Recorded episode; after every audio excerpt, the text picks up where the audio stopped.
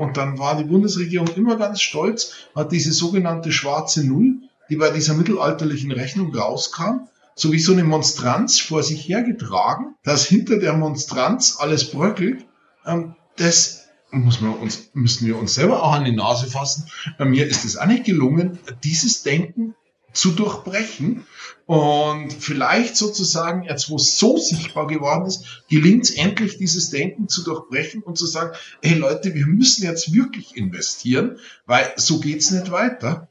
Annalena ist eine junge, empathische, extrem kluge, von sowohl der Klärstandstrategie als auch den Details, einfach eine klasse Frau. Und deswegen glaube ich, wird der das nicht passieren. Und ich glaube, am meisten ärgert sie sich selber über den Mist. Aber ich glaube, dass es halt wichtig ist, dass uns als Gesellschaft gelingt, dass uns gelingt, dass wir halt über die großen Dinge diskutieren. Herzlich willkommen. Mein Name ist Daniel Fürk und bevor wir gleich rüber an unseren heute Corona-bedingt virtuellen Bartresen gehen, möchte ich kurz unseren heutigen Gast vorstellen. Anton Hofreiter ist Politiker und seit 2013 neben Katrin Göring-Eckardt Vorsitzender der Grünen Bundestagsfraktion. Der gebürtige Münchner ist studierter Naturwissenschaftler und wurde schon als Schüler Mitglied der Grünen. Kann seine Partei wirklich unser Land regieren? Können wir den Klimawandel noch aufhalten? Und wäre Annalena Baerbock eigentlich eine gute Kanzlerin? Ich freue mich auf ein Gespräch über Umweltschutz, Verantwortung und die Bundestagswahl. Viel Spaß beim Zuhören und schön, dass ihr alle wieder mit dabei seid. Zwei Menschen eiskalte Drinks und eine Menge Zeit für ein persönliches Bargespräch. Herzlich willkommen an unserem Bartresen. Herzlich willkommen zu einer neuen Folge Gin and Talk. Mach es dir gemütlich, lehn dich zurück und tauche ein in die verrucht düstere Atmosphäre unserer Studiobar.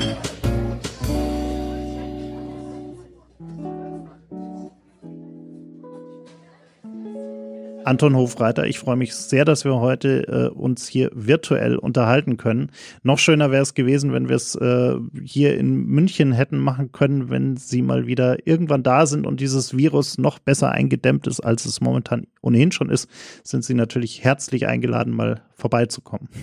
Ja, natürlich wäre es viel schöner ähm, gewesen, wenn wir uns direkt getroffen hätten. Dann hätte man vielleicht auch ein Glas Wein trinken können oder irgendeinen guten Cocktail oder sowas. Denn ich habe ja gehört, Sie haben ja auch einen echten Bartresen. Ja, genau, unser, unser berühmter Bartresen. Aber wie gesagt, das können wir ja mal nachholen irgendwann. Äh, so sind wir jetzt virtuell hier und ich freue mich, dass es klappt und dass wir so ein bisschen sprechen können über äh, Herausforderungen der Zukunft, über natürlich auch die, die Wahl und äh, auch ein Stück weit das Parteiprogramm und irgendwie hängt ja auch alles miteinander zusammen. Wir haben jetzt ein paar Tage nach der Wahl in Sachsen-Anhalt. Wie, wie geht es Ihnen denn mit dem Wahlergebnis? Also es war ja durchaus so ein bisschen ungeplant, würde ich jetzt mal sagen, oder? Naja, man darf eins nicht vergessen, die Umfrageinstitute irren sich insbesondere in Ostdeutschland aber ganz fundamental. Dann haben wir immerhin ein paar Stimmen mehr gekriegt und es war in der Vergangenheit eigentlich in Ostdeutschland überall so, dass egal eigentlich von welcher Partei die Person kandidiert hat, am Ende ähm, die Partei äh, der, des Ministerpräsidenten, es waren nur Männer in dem Fall, ähm, ganz krass profitiert hat und zwar ganz unterschiedlich. In Thüringen mit Ramelow die Linke, in Brandenburg mit Wojtke die SPD, in Sachsen mit Kretschmer die CDU und jetzt äh, zweites Mal ähm, die CDU. Also von Linke bis CDU, es war immer das gleiche Phänomen. Und man darf ja auch eins nicht vergessen, das hat ja auch eine gewisse Logik, äh, wenn die Leute Angst haben, dass die Rechtsradikalen äh, stärkste Partei wählen, dass sie dann sagen so, ah, vielleicht bin ich jetzt nicht gerade der größte Anhänger ähm, der Partei, aber das will ich auf alle Fälle verhindern und dann die Partei des Ministerpräsidenten wählen. Umfrageergebnisse sind ja ein spannendes Thema. Äh, die Grünen, ihre Partei hat ja da durchaus recht gut abgeschnitten in den letzten äh, Wochen und Monaten. Äh, gerade scheint es so eine ich sage jetzt mal vorsichtig, kleine Delle zu geben. Wie, wie zuversichtlich sind Sie denn, was die Bundestagswahl angeht? Wie sehr verlassen Sie sich auch ein Stück weit darauf, dass diese Umfragen äh, zumindest in die richtige Richtung zeigen? Wir verlassen uns überhaupt nicht auf Umfragen, aber wir sind trotzdem zuversichtlich, weil ich meine, man muss sich das mal vorstellen. Das ist ganz vielen Leuten nicht bewusst, aber im Bundestag sind wir die kleinste Oppositionsfraktion. Und jetzt stehen wir im Wettbewerb um die Union, ums Kanzleramt. Und ich meine, wenn man das mir vor einem Jahr noch gesagt hätte, ähm, dass sozusagen ich als Delle kommentieren muss, dass wir nicht mehr am ersten Platz sind, dann ich gesagt, ey Leute, euch geht's wohl zu gut, ähm, das wird sowieso äh, nicht passieren. Natürlich werden wir es probieren, aber äh, dass wir schon im Vorwahlkampf die Union überholen, ach komm, hört doch auf zu träumen. Und deshalb, ja, ähm, die letzten Wochen waren anstrengend und manches war auch nervig und wir haben auch Fehler gemacht, aber also Holla, wenn ich mal anschaue, was wir sonst äh, so erlebt haben, es heißt also, Politiker reden alle alles schön ähm, und so weiter. Ach, jeder muss sich halt vorstellen, wir sitzen da in den Parlamenten mit 8,6 Prozent. Deshalb für uns ist das immer noch alles sensationell. Ja, es, es, es hat sich ja generell äh, viel verändert in den Umfrageergebnissen. Also wenn man das Ganze mal vor zwei Jahren sich so vorgestellt hätte äh, und die Zahlen von heute anschaut, äh, dann wäre das für viele nicht vorstellbar gewesen, was wir da heute sehen. Ähm, wie viel hat denn Ihrer Meinung nach die äh, Pandemie auch dazu beigetragen, dass wir heute so ungewöhnliche, äh, so eine un ungewöhnliche politische Stimmung im Land haben. Ich glaube, die Pandemie hat dafür gar nicht so viel beigetragen. Nämlich wir hatten das ja vor der Pandemie schon mal. Das ist jetzt ähm, ganz vieles ist ja vergessen worden, aber vor der Pandemie waren wir ja schon mal äh, fast auf Augenhöhe mit der Union. Und es sind ja nicht nur Umfrageergebnisse, sondern wir haben ja auch eine ganze Reihe von wirklich sensationellen Wahlergebnissen erzielt, äh, sowohl bei Kommunalwahlen, am stärksten in Baden-Württemberg, aber auch ähm, in Rheinland-Pfalz war das Ergebnis total gut. Und ich glaube eigentlich, dass zu dieser ungewöhnlichen Stimmung viel stärker beigetragen hat, dass die letzten drei Sommer so heiß und trocken waren und einfach immer mehr Leuten bewusst geworden ist, ey, diese Klimakrise und was diese Grünen da erzählen, das ist nicht irgendwas Abstraktes, das irgendwann mal irgendwelche zukünftigen Generationen trifft, sondern hey, das passiert wirklich jetzt. Das stimmt. Und jetzt kann man sagen, ja, die wissenschaftliche Erkenntnis ist von 1980 und eigentlich gar nichts so Neues, ähm, so die grundlegende zur Klimakrise. Aber ich meine, wir müssen halt ehrlich sein mit uns Menschen ganz häufig begreifen wir halt so richtig hart Dinge halt erst, wenn sie greifbar sind. Also daher kommt auch das Wort äh, begreifen und da braucht man sich gar nicht ausnehmen. Und die Tragik von ökologischen Krisen ist halt, dass sich die tendenziell eher langsam entwickeln und dass, wenn wir sie spüren, es häufig schon an der Grenze des fast zu spät, zum Glück nicht zu spät, aber fast zu spät ist, dass man sie lösen kann. Und deswegen müssten wir jetzt halt sehr, sehr schnell agieren und endlich ins echte Handeln kommen. Und ich glaube, das hat eigentlich viel mehr dazu beigetragen. Ja, das mit dem Begreifen ist ja so eine Sache, weil äh, wir sind ja durchaus sehr träge und, und äh, bewegen uns dann oftmals erst dann so wirklich, wenn es eben weh tut, äh, sage ich mal, also wenn es gar nicht anders geht. Sind wir denn eigentlich noch in der Lage, dieses äh, Klimathema so hinzubekommen, dass es wirklich gut wird am Ende? Oder ist der Zug da schon ein Stück weit abgefahren? Also in mancher Hinsicht, dass für alle gut wird, ist schon so ein bisschen abgefahren. Nämlich bei uns sind es heiße und trockene Sommer und wir vergessen das gerne ja in unserem verhältnismäßig sicheren Europa. Für Menschen in anderen Regionen der Welt ist es längst nicht mehr gut. Also auf manchen südpazifischen Inseln mussten die Menschen bereits ihre Heimat verlassen nicht, weil die Inseln komplett untergegangen sind, aber der Meeresspiegel so stark gestiegen ist, dass die Inseln zu oft überschwemmt werden und zum Beispiel die Grundwasservorräte ähm, zerstört werden. Oder Bauern in Bangladesch, die zum Teil Jahrhunderte ähm, alte Felder bewirtschaftet haben, mussten ihre Felder und ihre Heimat verlassen, weil der Meeresspiegel bereits so gestiegen ist und Bangladesch weder das Geld noch die Möglichkeit hat, ähm, dieses Land vom steigenden Meer ähm, zu schützen. Deshalb, das darf man nicht vergessen. Aber was wir immer noch die Chance haben, ist zu verhindern, dass halt uns wirklich das so richtig um die Ohren fliegt und die Ökosysteme kollabieren und es plötzlich ganz schwierig wird, Landwirtschaft zu betreiben und man will ja das gar nicht alles ausmalen, nämlich man kommt ja dann eher so wie so ein verrückter Apokalyptiker rum rüber, obwohl es eigentlich alles Naturwissenschaften ist. Ähm, das haben wir alles noch in der Hand, die Möglichkeit. Jetzt sind wir ja in Deutschland in der komfortablen Lage, dass wir ähm, zum einen in vielerlei Hinsicht nicht so hart betroffen sind, noch nicht so hart betroffen sind als die Länder, die Sie gerade auch genannt haben oder die Regionen. Ähm, auf der anderen Seite sind wir aber auch in der komfortablen Lage, dass es uns wirtschaftlich sehr gut geht. Also dass wir auch Geld haben und uns äh, Klimaschutz auch leisten können, wenn man es dann so plakativ äh, sagt.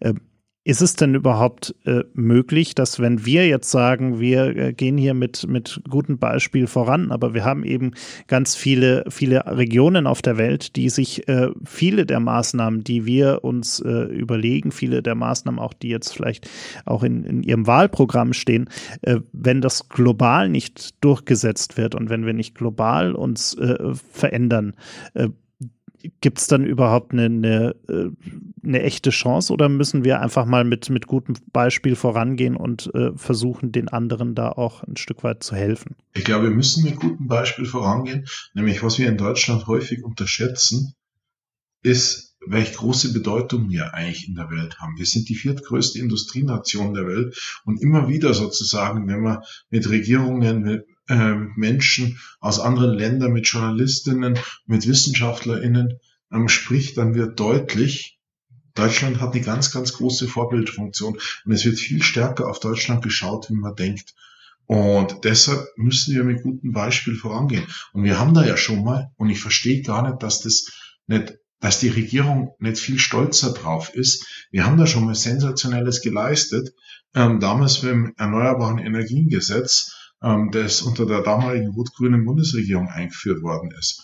Und da haben wir gesagt, wir setzen auf alle Technologien, auch auf Photovoltaik. Viele haben gesagt, welch bescheuerte Idee. Äh, man musste eine Einspeisevergütung von damals 99 Pfennig zahlen. Das wird doch nie bezahlbar.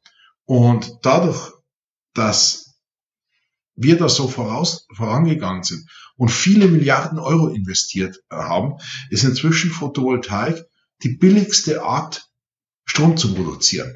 In sonnenreicheren Ländern gibt es inzwischen äh, gibt's Photovoltaikanlagen, die zum jetzigen Zeitpunkt die Kilowattstunde Strom unter einem Cent produzieren. Diese ärmeren Länder hätten sich das nie leisten können zum damaligen Zeitpunkt. Aber wir sind in Vorleistung gegangen. Wir haben das sozusagen entwickelt, in großen Stückzahlen dafür gesorgt, dass das produziert wird Ganz viele Photovoltaikanlagen sind auch in Deutschland errichtet worden und es hat die Preise so nach unten gebracht, dass es inzwischen in vielen Ländern die günstigste Art ist, Strom zu produzieren. Das gleiche haben wir bei der Windkraft geschafft. Wir hätten da zum Teil auch mehr davon profitieren können, wenn wir Nachfolgeregierungen gehabt hätten, die das besser kapiert hätten ähm, und nicht ähm, die Photovoltaikindustrie den chinesischen ähm, Subventionen zum Opfer fallen hätte lassen, nämlich die Produzenten in China, die die kommunistische Partei da Daten hat es mit ihrer Staatswirtschaft strategisch erkannt, dass Photovoltaik die große Energieversorgung der Zukunft ist und hat so lange runtersubventioniert, bis die Photovoltaikindustrie Europas fast kaputt war. Aber was wir geschafft haben, ist dass inzwischen Photovoltaik total günstig ist. Und so geht es für viele andere Technologien. Zum Beispiel für Batterien, die man nicht nur für Autos brauchen kann, sondern auch um Energie zu speichern. Ähm, so ist es möglich für Stahlerzeugung, für eine andere Chemieerzeugung. Und wir sind eins der forschungsstärksten und wirtschaftsstärksten Länder der Welt. Wir haben eine tolle Industrie. Und deshalb, wieso soll sich das nicht wiederholen lassen? Und in Teilen wiederholt sich's schon. Man muss halt endlich die Rahmenbedingungen setzen. Ich habe vor einer Zeit lang ähm, in äh, Salzgitter ähm, die dortige Salzgitter AG besucht. Und früher waren das, ey, wenn so Grüne ähm, zur Stahlindustrie gekommen sind, dann waren das schon wüste Debatten, wenn wir ehrlich sein sollen. Und ja, da war das eine völlig andere Debatte. Da hat der Vorstandsvorsitzende ähm, gesagt, ey, mir ist klar geworden, diese Klimakrise lässt sich nicht äh, weglobbyieren. Und dann haben wir einfach beschlossen, den Stier bei den Hörnern zu packen. Und jetzt haben wir eine Idee, wie wir den Stahl CO2-frei herstellen können. Jetzt brauchen wir allerdings die politischen Rahmenbedingungen. Er hat gesagt, helfen Sie uns, die politischen Rahmenbedingungen durchzusetzen. Nicht die Bundesregierung hat es bis jetzt noch nicht kapiert. Also das, da hat sich ganz Unvorstellbares gewandelt eigentlich in der Gesellschaft und selbst an Orten, wo man das bis vor kurzem sich kaum vorstellen konnte. Deswegen, ich bin im Kern total optimistisch, trotz der Riesenschwierigkeiten. Wir diskutieren das Thema ja auch durchaus immer äh, gesellschaftlich sehr, sehr emotional, weil wir über Themen reden, die, die jeden auch betreffen. Wir reden über Autos, wir reden über, über Flüge, wir reden über äh, solche Themen.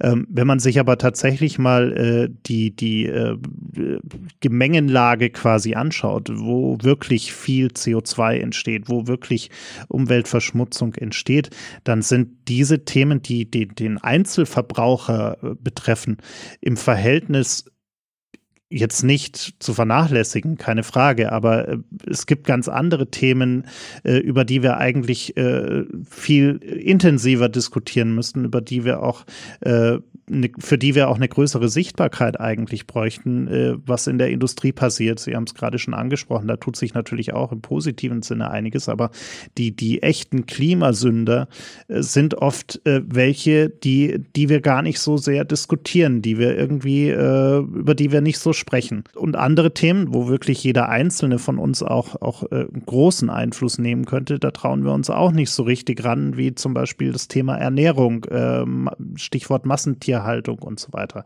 Also ich habe oft das Gefühl, wir haben so eine verschobene Diskussion, weil wir immer nur über Autos und Flüge reden. Äh, also um es jetzt mal ganz, ganz äh, extrem runterzubrechen, äh, ist jetzt natürlich auch überspitzt, aber äh, wir diskutieren sehr viel über Autos und Flüge, aber wir reden äh, viel zu wenig über, über die ganz großen äh, Themen äh, und, und, und was es eigentlich bedeutet, da äh, einen, einen Einfluss zu nehmen. Wie, wie sehen Sie das? Glauben Sie nicht auch, dass, dass wir über diese anderen Themen auch intensiver diskutieren sollten? Auf alle Fälle sollten wir das. Aber Sie haben ja die Antwort schon selbst gegeben. Am intensivsten wird halt über Dinge diskutiert, die einen, wo die Leute das Gefühl haben, dass sie einen selbst betreffen. Und zum Teil muss man halt auch sagen, ähm, dass das vom politischen Mitbewerber halt zum Teil auch einfach instrumentell benutzt wird. Ich meine, zum Beispiel diese Benzinpreisdebatte, das war ja völlig absurd. Wir sind ja gar nicht an der Regierung. Ich habe ja vorher gesagt, äh, wir sitzen hier mit 8,6 Prozent in der Opposition. Und dieser CO2-Preis, wir haben dafür auch mitgestritten und deswegen, wir wollen uns überhaupt nicht aus der Verantwortung stehlen. Aber wenn es dann heißt so, hä?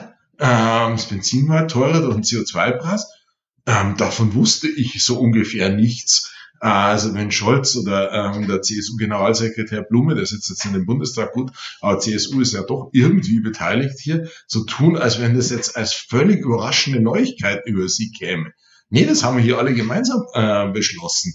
Und das macht natürlich dann auch absurde Debatten, aber man muss halt schon ehrlich sein, der Verkehr trägt halt schon erheblich ähm, zum CO2-Ausstoß bei. Aber es braucht in allen Sektoren was. Deswegen sagen wir auch immer, die Radikalität von der Wirklichkeit der Klimakrise erfordert, dass wir in allen Bereichen was tun. Und, und das das ist halt wirklich viel. Das ist bei den großen Schiffen auf den Ozeanen, wird ab und zu mal noch über die Kreuzfahrtschiffe diskutiert, aber ey, über 90 Prozent sind die, ähm, sind die Containerfrachter, die Öltanker ähm, und so weiter, äh, bis zu unsere Gebäude, äh, bis dann natürlich auch die Autos, äh, bis zu, Sie haben es selber angesprochen, die Landwirtschaft. Also man muss in allen Bereichen was tun. Aber irgendwann wird es halt dann auch vielleicht anstrengend in der Debatte nicht. Es gibt auch immer nur begrenzten Debattenraum. Aber ich würde mir wünschen, dass in der Breite und in der Tiefe diskutiert wird, weil wir müssen halt die Probleme lösen. Die Alternative, wenn wir die Probleme nicht lösen, wäre halt zu schrecklich. Verkehr ist auch ein gutes Stichwort. Unser, unser Nachbar Frankreich macht uns ja so ein bisschen vor, wie das mit den Zügen besser funktionieren könnte, nämlich indem man dort wirklich sehr schnell von A nach B fahren kann in Deutschland ist es nach wie vor so, ich komme relativ flott äh, von München nach Berlin. Äh, Habe ich äh, vor zwei Wochen erst getestet. Funktioniert gut, war ich tatsächlich beeindruckt, auch pünktlich. Kostet dann aber eigentlich auch genauso viel äh, wie ein Flug oder tendenziell sogar eher mehr, je nachdem, wann man denn bucht. Die Verbindungen in alle anderen Städte mh, mm, sehen eher unattraktiv aus, allein schon äh, was den zeitlichen Aufwand angeht. Äh, was haben wir denn da eigentlich verschlafen in den letzten, ich sag mal, 20 Jahren, wenn es darum geht, äh, nicht nur Flughäfen auszubauen, sondern auch die Bahn äh, vielleicht mal etwas innovativer aufzustellen? Wir haben einfach viel zu wenig Geld investiert. Wir haben, je nachdem, wie man es rechnet, im Schienennetz einen Investitionsstau von 40 bis 60 Milliarden Euro. Und auch wenn man sich die Haushalte anschaut, für Straßenaus- und Neubau gibt es 3,6 Milliarden Euro nur auf Bundesebene. Da sind die Länder und die Kreise und die Städte und die Gemeinden, die auch alle was für Straße tun, noch gar nicht dabei. Und für die Schiene gibt es 1,6 Milliarden. Und die Kreise und Kommunen geben nicht so irre viel Geld für die Schienenwege aus, logischerweise, weil das alles im Bund gehört. Und auch die Länder bauen nicht so irre viele Schienen, weil, wie gesagt, das Netz im Bund gehört. Und das ist halt ein totales Missverhältnis. Und ich meine, so Schienen fallen halt nicht vom Himmel, sondern die müssen geplant äh, werden. Äh, du musst Baufirmen beauftragen und irgendwie muss das bezahlt werden. Und am Ende kommen wir halt zu absurden Ergebnissen. Zum Beispiel die Schweiz hat mit ihrer sicher nicht einfachen Topografie relativ pünktlich an Gotthard, an Lötschberg äh, und einen Genry-Tunnel gebaut, sodass da der Zug ohne große Steigerung jetzt die Alpen durchqueren kann. Und wir haben vor vielen Jahren versprochen, dass wir da einen vernünftigen Anschluss in Deutschland über die sogenannte Rheinschiene bauen. Die Planungen in Deutschland haben irgendwann in den 70er Jahren angefangen und sollen laut Planungen, also laut Planung, dann bis zum Jahr 2041 fertig sein. Das muss man sich mal vorstellen. Und dann heißt es immer ja, die Bürger sind schuld, weil sie so sehr dagegen protestieren. In der Schweiz gibt es auch Bürgerinnen und Bürger und noch viel mehr direkte Demokratie. Nee, wir haben halt einfach überall als mögliche versprochen und haben zu wenig Leute in den Genehmigungsbehörden, in den Planungsbehörden und auch viel zu wenig Geld eingesetzt dafür, weil du kannst halt einen Euro nur einmal ausgeben. Und wenn du dich entscheidest, halt eine neue Straße zu bauen mit dem äh, mit den äh, Euro-Millionen, dann bau, baust du halt nicht die Schiene aus. Wie kommt es denn eigentlich, dass wir generell bei solchen äh, großen Bauprojekten, egal ob es jetzt um äh, Flughäfen in Berlin, äh, den äh, Bahnhof in Stuttgart, äh, irgendwelche Straßenbauprojekte und ähnliches, äh, wie kommt es denn, dass wir da so schlecht aufgestellt sind, gerade in Deutschland. Also Budgets werden fast immer gefühlt bei großen Projekten fast immer gerissen. Zeitpläne werden selten eingehalten. Woran liegt das denn? Ist das äh, ein Problem der öffentlichen Ausschreibungen und was daran äh, dann auch dranhängt und, und diese äh, eben auch wieder hier vielleicht zu wenig Geld in die Hand zu nehmen? Wie, wie können wir denn da besser werden? Weil tatsächlich ist das ja auch ein Thema, was ja auch nicht wirklich sonderlich nachhaltig ist. Erstens muss man sagen, dass die Großindustrie zum Teil auch wirklich Milliarden ins Sand setzt. Also eine besonders bittere Geschichte ist zum Beispiel der Bau des Stahlwerks von ThyssenKrupp in Brasilien. Ich glaube, da haben die sechs Milliarden in den Sand gesetzt, um es dann, als es fertig war und endlich funktioniert hat, in einer panischen Entscheidung günstig zu verklopfen. Also es kommt da auch vor. Und zweitens bei insbesondere den Projekten, wo Sie aufgeführt haben, sowas wie Berliner Großflughafen, der nun ein ganz spezielles Problem ist, Stuttgart 21 und manchen anderen, ist, dass da taktisch die Öffentlichkeit getäuscht wird. Das ist gar nicht so, ähm, dass die Verantwortlichen nicht wissen, dass das länger dauert und häufig deutlich teurer ist. Aber der Bahnhof in Stuttgart zum Beispiel, der wird am Ende irgendwas zwischen 10 und 11 Milliarden kosten. Das wussten die Verantwortlichen. Zumindestens die, mit denen ich gesprochen ähm, habe vor vielen Jahren schon. Die haben mir das unter dem Siegel der Verschwiegenheit bei DB Netz und so weiter erzählt. Und manche haben ja auch Unterlagen gegeben und manches durfte ich auch an die Zeitung weitergeben. Das konnte man damals schon lesen. Und die Begründung ist eine sehr einfache. Als wenn man von Anfang an die Wahrheit gesagt hätte über die Kosten, hätte es gerade diese umstrittenen Projekte nie gegeben, weil sich nicht dann rausgestellt hat, dass die vielleicht gar nicht so sinnvoll sind. Und das heißt, wenn man ein Projekt unbedingt durchsetzen will, noch dazu, wo die Sinnhaftigkeit in Frage gestellt wird, täuscht man die Öffentlichkeit über die wahren Bauzeiten und Kosten und tut dann so, ach, das konnten wir nicht wissen und das war ganz überraschend und es tut uns so leid und es wird nicht wieder vorkommen und nächstes Mal planen wir besser und so.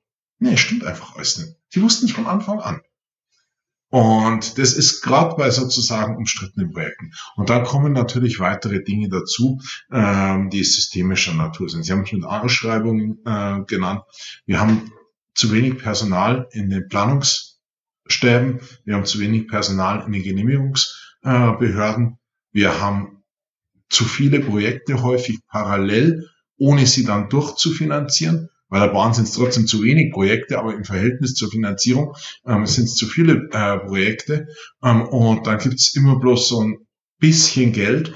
Wie viel es davon besser geht, ähm, zeigt die Schweiz. Nämlich die haben zum Beispiel sowas, wenn ein Projekt dann wirklich fertig genehmigt ist, kriegt es am Anfang einen Finanzierungsfonds und das Geld kann dann abfließen äh, entsprechend dem Baufortschritt und nicht scheibchenweise immer ein bisschen was, äh, so dass im Grunde der Bau sich künstlich verzögert. Über die gesamte Strecke wird es dadurch auch viel, viel teurer. Also da muss sich ganz vieles sehr, sehr grundlegend ändern.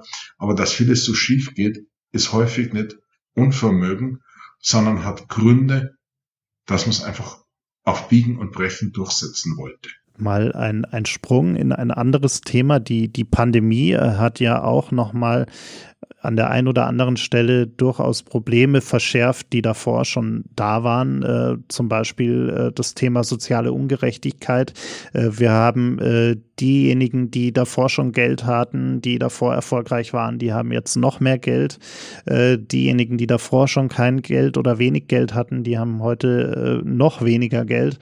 Ähm, die, die, die Schere zwischen Arm und Reich geht, geht immer weiter auf und es, es ist irgendwie kein, kein, keine Besserung in Sicht. Äh, wie, wie würden wir denn äh, aus Ihrer Sicht dieses Thema wieder so ein Stück weit äh, in den Griff bekommen? Wo, wo würden Sie da anpacken äh, und, und wo, wo muss man da überhaupt anfangen? Da muss man an ganz, ganz vielen Stellen anfangen. Eine der Ursachen, warum die Schere immer weiter auseinander ähm, geht, ähm, ist schon das, was man technisch Primärverteilung nennt. Das heißt, dass einfach viele Menschen ziemlich schlechte Löhne bekommen. Und das hat was mit mangelnder Tarifbindung und mit mangelnder Präsenz von Betriebsrätinnen und Gewerkschaften zu tun. Das heißt, wir wollen die Rechte der Gewerkschaften weiter stärken. Nämlich viele Betriebe sind bei uns inzwischen betriebsratsfrei. Da hat die große Koalition durchaus bisschen was gemacht, aber da muss man noch weitergehen. Ähm, dann braucht man so Sachen wie Werkverträge und Leiharbeit müssen anders reguliert werden. Also dass Leiharbeitskräfte von Anfang an das gleiche Geld bekommen. Oder so Fragen wie sachgrundlose Befristung, dass sowas nicht mehr so ohne weiteres geben kann. Ich meine, das muss man sich mal vorstellen. Allein der Titel sachgrundlos klingt ja noch. Aber im Grunde bedeutet es grundlose Befristung. Wieso ist eine grundlose Befristung erlaubt? Also es ist ja schon im Grunde in sich widersprüchlich. Also an all den Dingen muss man äh, was tun. Dann, der Mindestlohn muss steigen. Und dann muss man in anderen Bereichen Dinge angehen. Das hat insbesondere mit Besteuerung was zu tun. Ich weiß nicht, ob Sie das gelesen haben. In den USA ähm, ist jetzt öffentlich geworden, was die reichsten Menschen der USA an Steuern bezahlen. Das ist in der Regel unter ein Prozent durch Tricks und Steuervermeidung. Das machen sie über ihre Konzerne und so weiter. Der Steuersatz in den USA ist 37 Prozent der Spitzensteuersatz. Und der reichste Mensch der Welt zahlt 0, irgendwas. Da hilft's nichts, wenn man den Spitzensteuersatz dann auf 39 Prozent erhöht. Wir müssen endlich diese massive Steuervermeidung beenden. Und dazu brauchen wir international vereinbarte Mindest Steuersätze als ein weiteres Beispiel. Dann müssen wir endlich was im Bereich der Mietenpolitik wirklich tun. Es ist nämlich auch ein Treiber dafür, dass Menschen sich Dinge nicht mehr leisten können. Und da muss man natürlich bauen, aber man muss vor allem auch bezahlbares bauen. Früher sozusagen gab es bei uns die sogenannte Wohnungsgemeinnützigkeit. Was hat das bedeutet? Das hat bedeutet, dass Sozialwohnungen dauerhaft Sozialwohnungen waren. Das ist irgendwann dann unter Helmut Kohl langes her abgeschafft worden. Und lange Zeit hat man das gar nicht so richtig bemerkt, außer in so Städten wie München. Und jetzt merken wir es allerdings deutschlandweit. Wir haben seitdem das abgeschafft worden ist, wirklich inzwischen vor Jahrzehnten, haben wir Millionen von Sozialwohnungen verloren. Das heißt, Sozialwohnungen müssen wieder dauerhaft Sozialwohnungen sein, nicht? sonst können wir gar nicht so schnell bauen, wie wir bezahlbaren Wohnraum verlieren. Und dann braucht man natürlich auch mehr Geld sozusagen in den Ausbau von bezahlbaren Wohnraum und dann brauchen die Städte mehr Rechte, um wenn der Mietmarkt völlig aus dem Ruder läuft, da entsprechend eingreifen zu können. Bei München sind halt in vielen Fällen auch die Hände gebunden. Jetzt haben wir ja über ganz viele Maßnahmen äh, gesprochen, die äh, alle auch durchaus mit, mit in, oder viele mit Investitionen behaftet sind oder, oder mit, nur mit Investitionen funktionieren können. Jetzt stehen wir hoffentlich langsam aber sicher am Ende einer, einer Pandemie, die äh, wahnsinnig viel gekostet hat, äh, die, die auch den, den Staat wahnsinnig viel gekostet hat. Ähm, ich, ich glaube, wir werden auch noch sehen, dass, dass äh, auch, auch in der Wirtschaft noch, noch viel mehr Folgen äh, jetzt äh, daraus entstehen äh, mit Insolvenzen und Co. Ähm, also wir stehen an dem Punkt, wo wir eigentlich wahnsinnig viel investieren müssen, um uns zukunftsfähig zu machen, äh, sind aber gleichzeitig an dem Punkt, wo wir eigentlich äh, gar nicht mehr so viel Geld haben wie, wie vor der Krise, wenn man es mal ganz platt sagen möchte. Äh, wie, wie bekommen wir denn diese Diskrepanz hin, dass wir da nicht am Ende mit einem noch größeren Schuldenberg dastehen und äh, irgendwie gar nicht mehr zukunftsfähig aufgestellt sind? Wir wollen da die Schuldenbremse durch eine sogenannte Nettoinvestitionsregel erweitern. Das heißt, dass nicht einfach irgendwie wüst Kredite aufgenommen werden können, sondern für Nettoinvestitionen, also für zusätzliche Investitionen. Und wir nennen, wir wollen die Investitionen verdoppeln von im Moment 50 Milliarden auf, was der Bund macht, 100 Milliarden äh, pro Jahr. Und natürlich sind es dann am Ende, muss man ehrlicherweise sagen, auch mehr Schulden. Aber das nicht einfach für irgendwas, sondern für Nettoinvestitionen ausgegeben werden kann, klar äh, sind wir fest davon überzeugt, dass dann gesamthaft weniger Schulden sind. Nämlich der Staat rechnet eigentlich immer noch so wie ein Kaufmann im Mittelalter vor Einführung der doppelten Buchführung. Und das heißt, unsere Vermögenswerte, das wird alles nicht berechnet.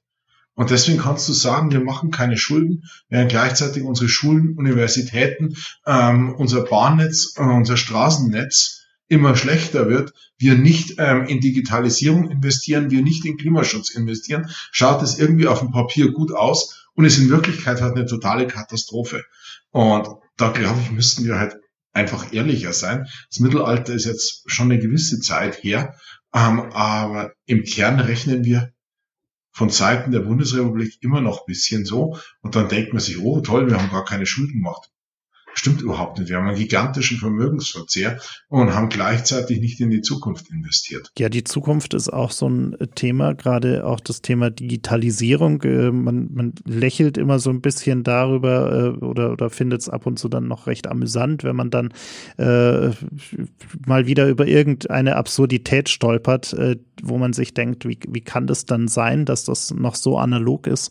Ähm, ich ich habe das Gefühl, dass wir jetzt aber langsam an dem Punkt sind, wo, wo wir den, den, den Punkt weit überschritten haben, wo wir noch über irgendwas äh, lächeln können, was in Sachen Digitalisierung nicht funktioniert, sondern wirklich handeln müssen. Wie konnte denn passieren, dass, dass wir in Deutschland, die ja eigentlich immer wahnsinnig innovativ waren, die äh, wirtschaftlich sehr gut aufgestellt waren, dass ausgerechnet wir, gerade was auch äh, Verwaltungsthemen angeht, was, was digitale Ämter und Co. angeht, bis hin zu äh, vermeintlich einfachen Dingen wie äh, Beant äh, Antragsplattformen für irgendwelche Corona-Hilfen und ähnliches.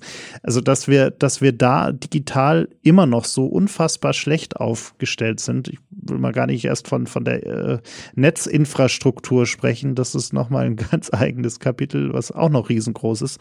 Aber äh, man hat das Gefühl, da wurde systematisch seit, seit 15 Jahren der, der digitale Fortschritt verschlafen. Ja, und äh, der Grund ist genau das, was wir vorher besprochen haben.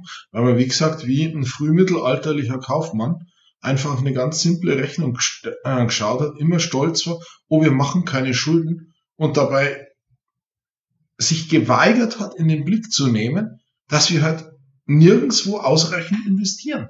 Und dann war die Bundesregierung immer ganz stolz, hat diese sogenannte schwarze Null, die bei dieser mittelalterlichen Rechnung rauskam, so wie so eine Monstranz vor sich hergetragen, dass hinter der Monstranz alles bröckelt. Ähm, das muss man uns, müssen wir uns selber auch an die Nase fassen. Mir ist es auch nicht gelungen, dieses Denken zu durchbrechen.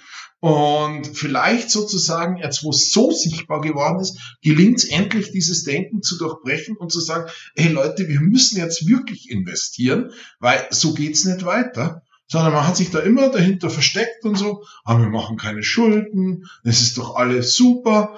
Und gleichzeitig ist halt weder in der Verwaltung noch in der Infrastruktur, genau wie Sie sagen, investiert worden.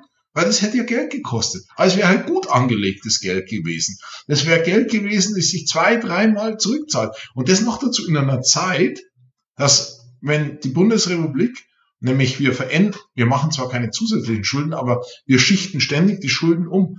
Und häufig hat man uns noch Geld gegeben dafür, wenn man sozusagen wieder neue Schuldscheine rausgegeben hat. Also wir haben keine Zinsen bezahlt, sondern wir haben noch was gekriegt. Man nennt es Negativzinsen.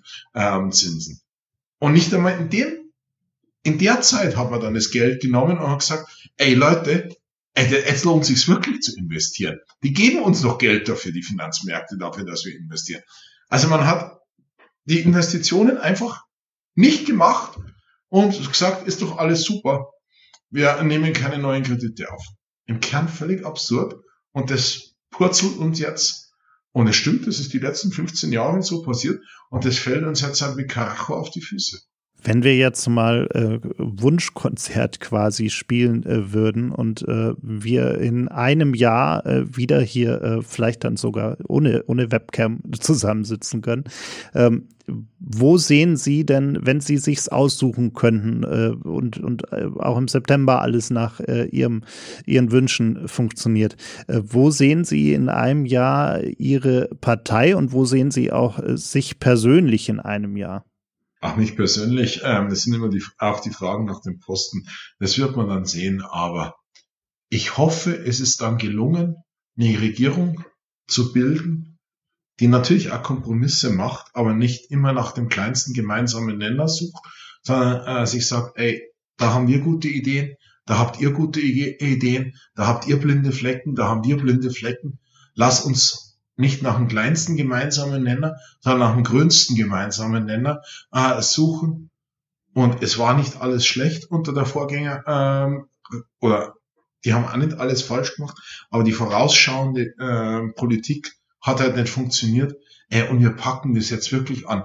Wir modernisieren unseren Staat, wir packen die Digitalisierung an. Wir sehen, dass bei Kindern und Jugendlichen, dass das so so vieles liegen geblieben ist und in der Pandemie endgültig sichtbar ähm, geworden ist. Wir kümmern uns richtig gemeinsam mit den Bundesländern, die da hauptzuständig sind, ähm, um die Bildungsfragen. Äh, wir gehen jetzt wirklich die Klimakrise an.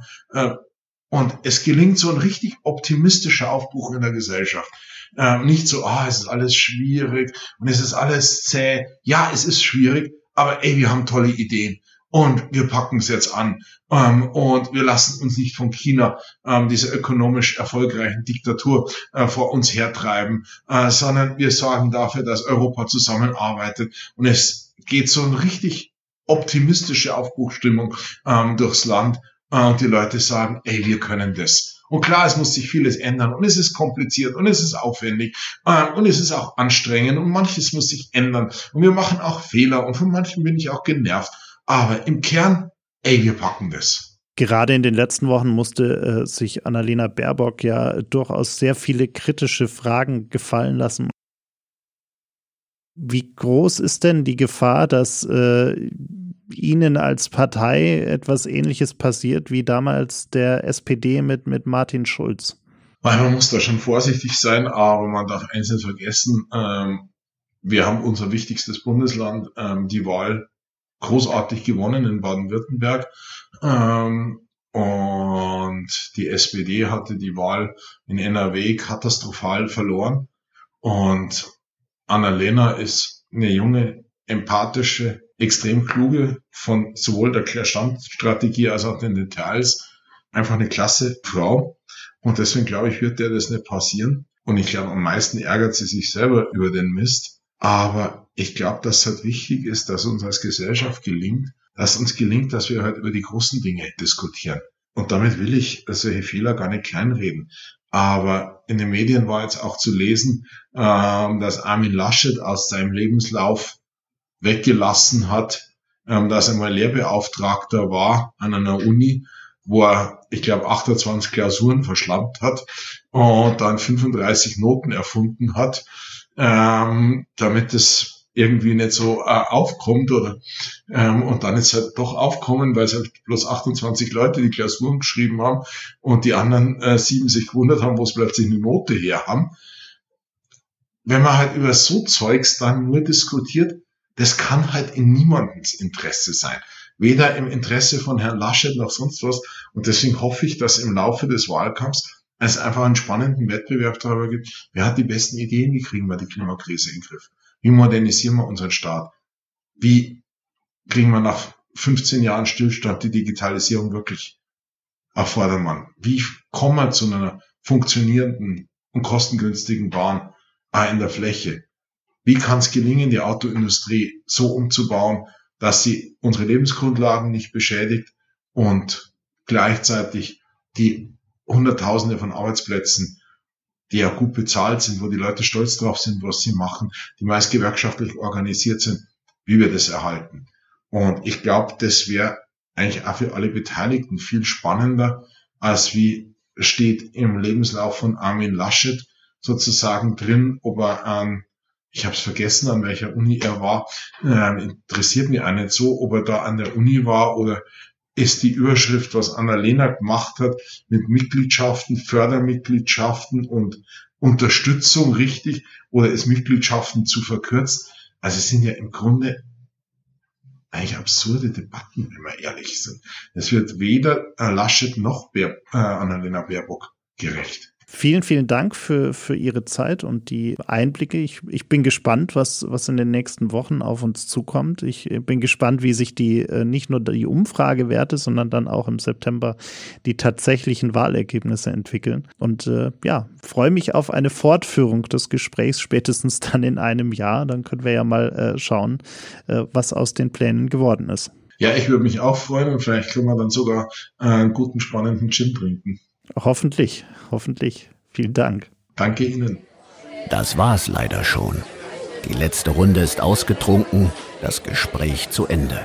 Vielen Dank fürs Zuhören. Bitte nimm Rücksicht auf die Nachbarn und sei leise, wenn du die Bar verlässt. Aber vergiss auf keinen Fall, den Abonnieren-Button zu klicken.